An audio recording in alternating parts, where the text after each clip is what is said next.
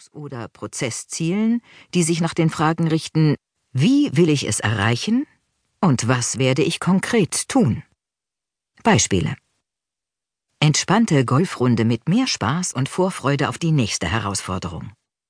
Ich bin neugierig auf den nächsten Schlag und voller Stolz und Freude aufgrund eines gelungenen Lochs.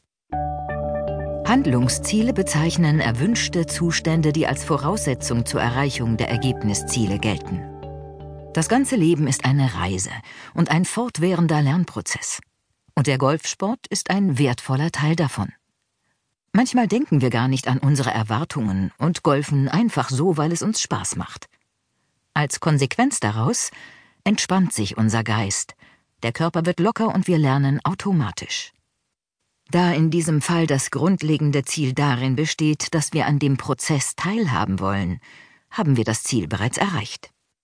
Handlungsziele blenden das Ergebnis aus und beschreiben, wie das Ergebnis erreicht werden soll, beschreiben den Weg zum Ziel und die Qualität der Handlung. Die Beschäftigung mit dem Ausgang eines Schlags stört die perfekte Ausführung des Schlags.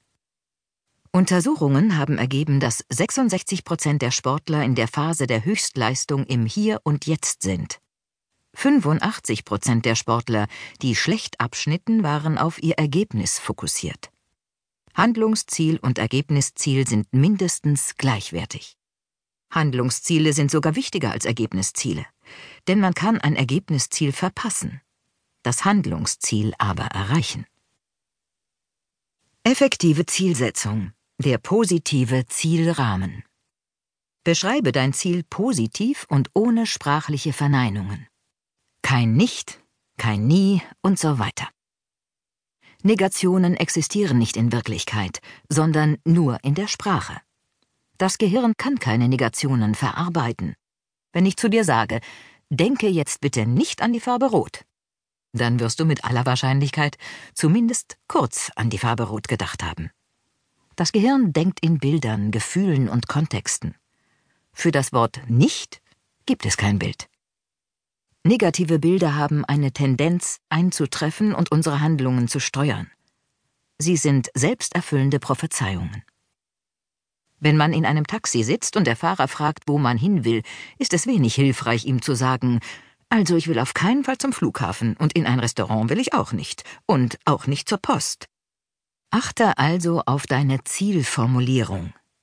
Was passiert, wenn du sagst, ich lasse mich nicht davon ablenken, was andere neben dem Abschlag tun? Du beschreibst einen Zustand, der vermieden werden soll. Das ist ein Vermeidungsziel. Vermeidungsziele führen nach Elliot und Sheldon zu geringer wahrgenommener Kompetenz, die wiederum zu geringem Selbstwert und geringem Gefühl persönlicher Kontrolle führt. Versuche deine Zielformulierung so zu gestalten, dass sie zum Annäherungsziel bzw. Handlungs- und Ergebnisziel wird. Ich bin auf dem Turnier ruhig und entspannt. Oder ich bin voll konzentriert, wenn ich abschlage. Mit dieser sprachlichen Formulierung näherst du dich dem Zustand an, den du erreichen willst.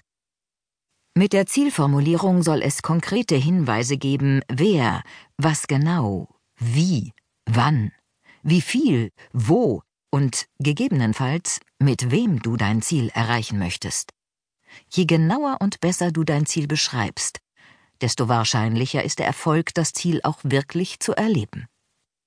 Vorsichtig mit dem Ziel Turnier Sieg, denn kannst du diesen konkret vorherbestimmen?